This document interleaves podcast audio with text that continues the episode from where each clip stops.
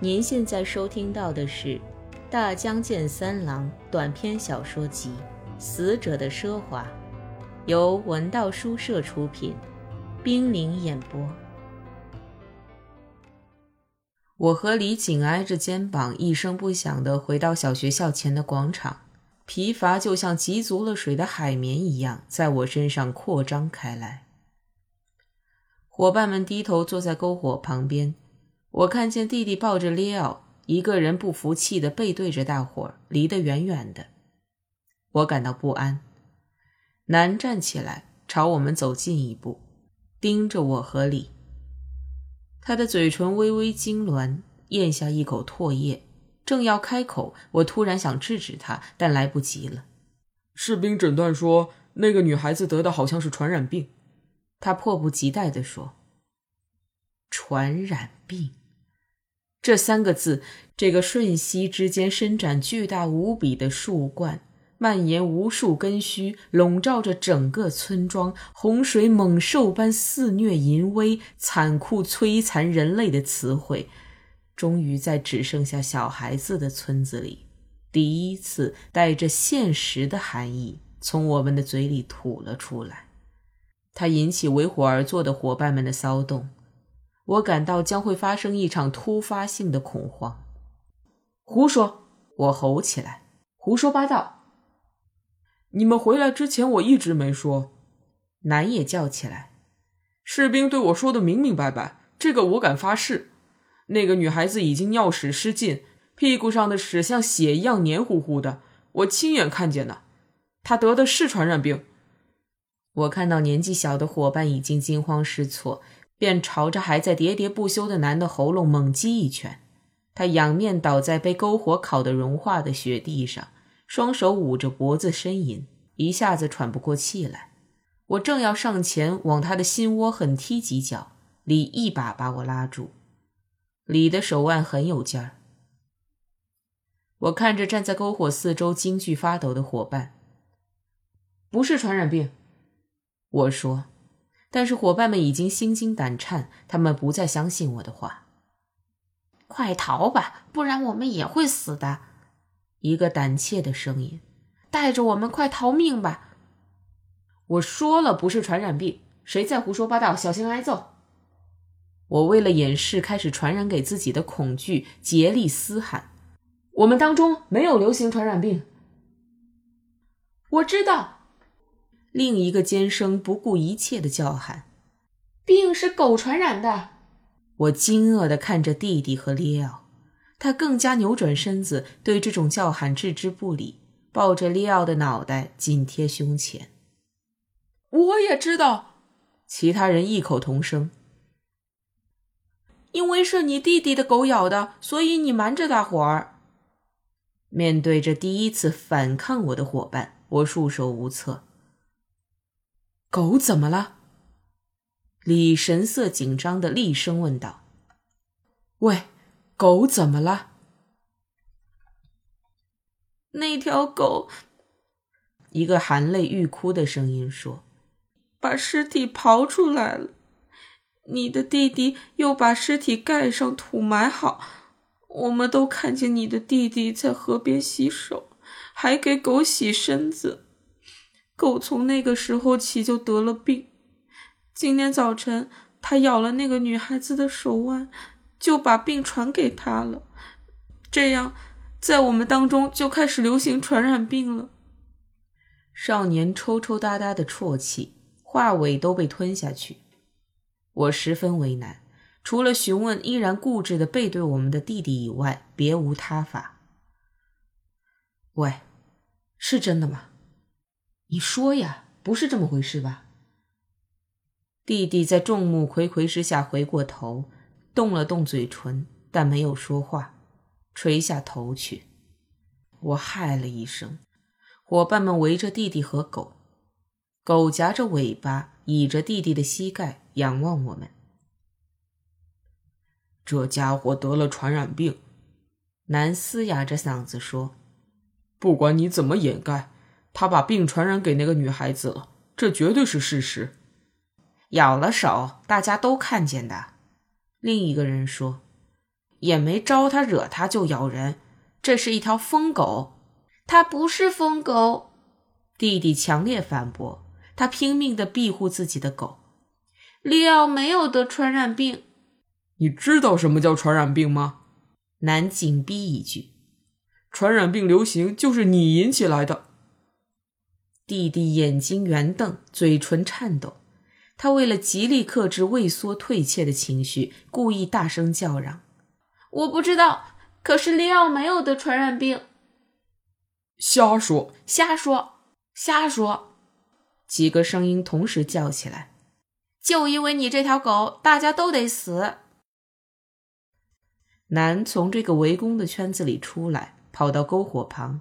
抽出一根架锅的胡树棍，走回来，大家都恐惧的往后退。不许动！弟弟惊恐的叫喊：“打我的狗，我可不答应！”男不容分说的继续逼近，尖声吹着口哨。弟弟慌忙弯下腰想抱住利奥，但狗听到口哨声，从弟弟的手里钻出来。弟弟哀求的眼光转向我，我毫无办法。狗拖着长长的舌头，笨拙地站起来。我觉得它竟是可怕的繁殖病菌的一块肉团。李，弟弟喊起来，但李一动不动。胡树棍一棒抡下去，狗扑腾一声瘫倒在雪地上。大家静静地围观着。弟弟泪水盈眶，咬着牙，抹着眼泪，摇摇晃晃地走去。他没有看见狗的黑血慢慢的涌流出来，渗染着耳朵上的毛皮。狗还在抽搐痉挛，弟弟已经悲愤欲绝了。说利奥得了传染病，谁知道？啊，你们谁知道？弟弟低头抽泣着跑开，大家望着他呜咽颤抖的肩膀。我大声叫他回来，但他充耳不闻。我觉得我对不起弟弟，我怎么才能安慰把脸埋在黑暗的粮仓那满是灰尘的稻草堆里忍气吞声的弟弟呢？我本应追上去，抱着他的肩膀劝慰他，也许这是再好不过的办法。不过年纪小的伙伴们已经惊恐万状。我必须解除他们死去活来的哀嚎嚎叫的悚惧心情，而现在他们面对死狗感到惊恐的时候，我觉得这正是最好，或许也是最后的一次机会。我大声说：“哪个家伙一听说传染病就哭哭啼啼的，就跟这条狗一样，把脑袋瓜敲碎。你们听着，我敢担保，根本就没有流行传染病。”与其说伙伴们被我的气势汹汹吓得不敢吱声，莫如说是被男手中血迹斑斑的木棒所慑服。我觉得这一招很灵，于是加重口气重复一遍：“好了，都听清楚了吧？根本就不是传染病。”弟弟坐过的地方散落着他装饰在脖子上的沾满泥土残血的野鸡毛。我拾起来，装进上衣口袋。李和南把死狗扔在篝火上，又在上面架木柴，但衰弱的火苗一直旺不起来，狗腿好长时间露在外面。我用命令的口气对其他人说：“你们都回去睡觉，谁敢再看我揍谁。”南嘲笑的眼光看着我，使我大为恼火。南，你也回去睡觉。我可不听你的命令。男敌意毕露，手里握着沾满狗血、狗毛的木棒。你还是回去吧。李警惕地防备着男的木棍。有什么牢骚对我发，我也算一个。男扭歪着脸，把木棍往火里一插，对伙伴们吼道：“谁不想像这条狗一样孤零零死去？”今晚到我那儿去睡觉。这家伙身上尽是细菌，到处在爬。我和李目送着惶惶不安的伙伴跟在南后面跑去，默默地伫立着。任凭火焰灼热的烧烤前额。狗皮烧着了，干巴巴的噼啪直响，然后油脂融化流淌，滋滋燃烧，火花四溅，狗肉的浓烈气味把周围的空气油腻的黏糊糊的。这不是烤山鸽、伯劳野鸡时那种鲜美醇厚、沁人心脾的香味，而是饱含着陈滞的死的味道。我蹲下去呕吐，吐出一些菜心、米粒、鸟肉的硬筋，然后用手背擦了擦嘴。李疲惫不堪，两眼呆滞无神地看着我。疲惫像一股洪水涌进我的身体，我的皮肤下奔突冲撞，我又乏又困，甚至不能伸展一下自己的身体了。但我无论如何不堪忍受这臭气熏天的死狗味，于是咬着牙慢慢站起来，朝里点点头，转过身去。我真想和弟弟在一起，美美的睡上一觉。我疲惫困顿。胸前渍着一片泪水。弟弟能宽恕我吧？我漫无边际地想着，嚼着一丝甘美。您现在收听到的是《大江健三郎》短篇小说集《死者的奢华》，由文道书社出品，冰凌演播。月亮躲在厚厚的云层后面，给遥远的云朵四周镶上明媚的银光。路上的积雪又冰冻了，踩上去嘎吱嘎吱的响。我跑上坡去，脸颊冻得麻木，毫无感觉。粮仓的木板门微开着，草帘在风中摇摆晃荡。我肩膀探进去喊弟弟，没人答应。土间里的火已经熄灭，没有人来过的样子。我从裤袋里掏出火柴，屈背挡风，划亮一照，弟弟的床铺空荡荡的。稻谷箱上没有他的手提袋，而且我借给他的骆驼头形状的罐头刀把手朝下的立在上面。箱子面上蒙着一层薄薄的灰尘。这是我们把这个粮仓当做新家以后堆积起来的，但是弟弟放手提袋那个部分却清晰黑亮。火柴烧痛我的手指，我惊叫一声，甩掉火柴，跑出门外。我一边下坡一边扯着嗓子呼喊：“喂，回来吧！喂，你上哪儿去了？”喂！但是寒冷和干燥的空气刺痛我的喉咙，声音乏力的在黑暗中回荡。李探出身子，脑袋几乎伸到篝火上面，用半截木棍捅着不好烧透的狗肚子，肚子破裂，五颜六色的内脏噼啪噼啪的迸裂燃烧起来。一节小肠像手指一样颤动的直立起来，又慢慢地膨胀变红。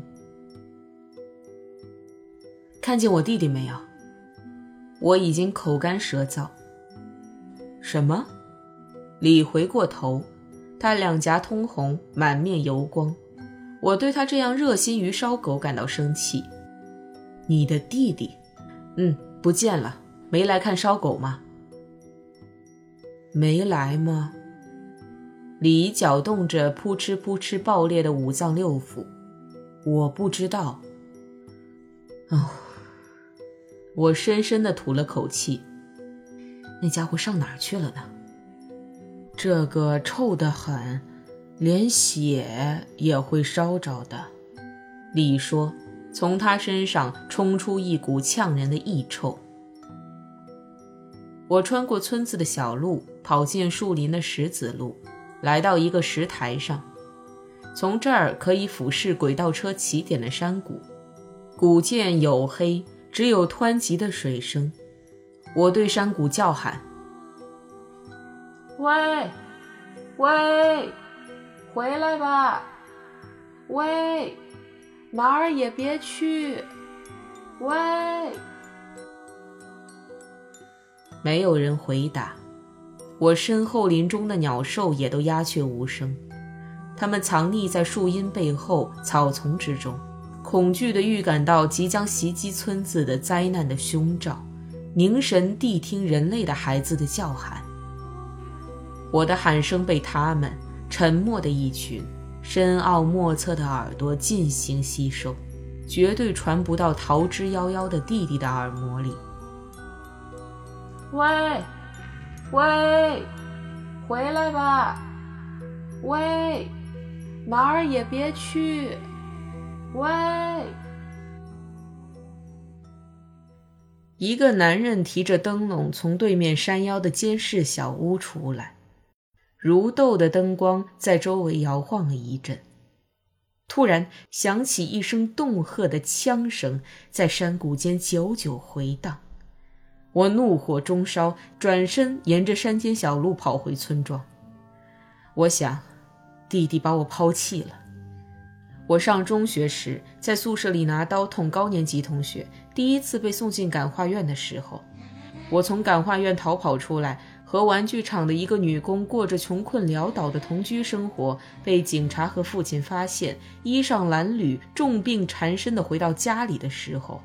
后来我又被感化院收容的时候，弟弟都从来没有抛弃过我，而这次，他把我抛弃了。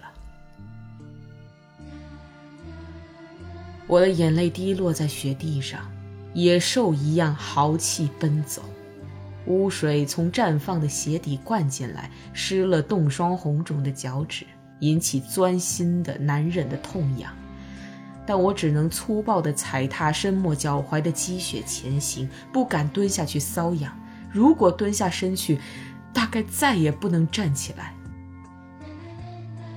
我在土仓前停下来，侧耳细听，女孩子痛苦的呻吟隔着粗糙阴暗的墙壁传出来。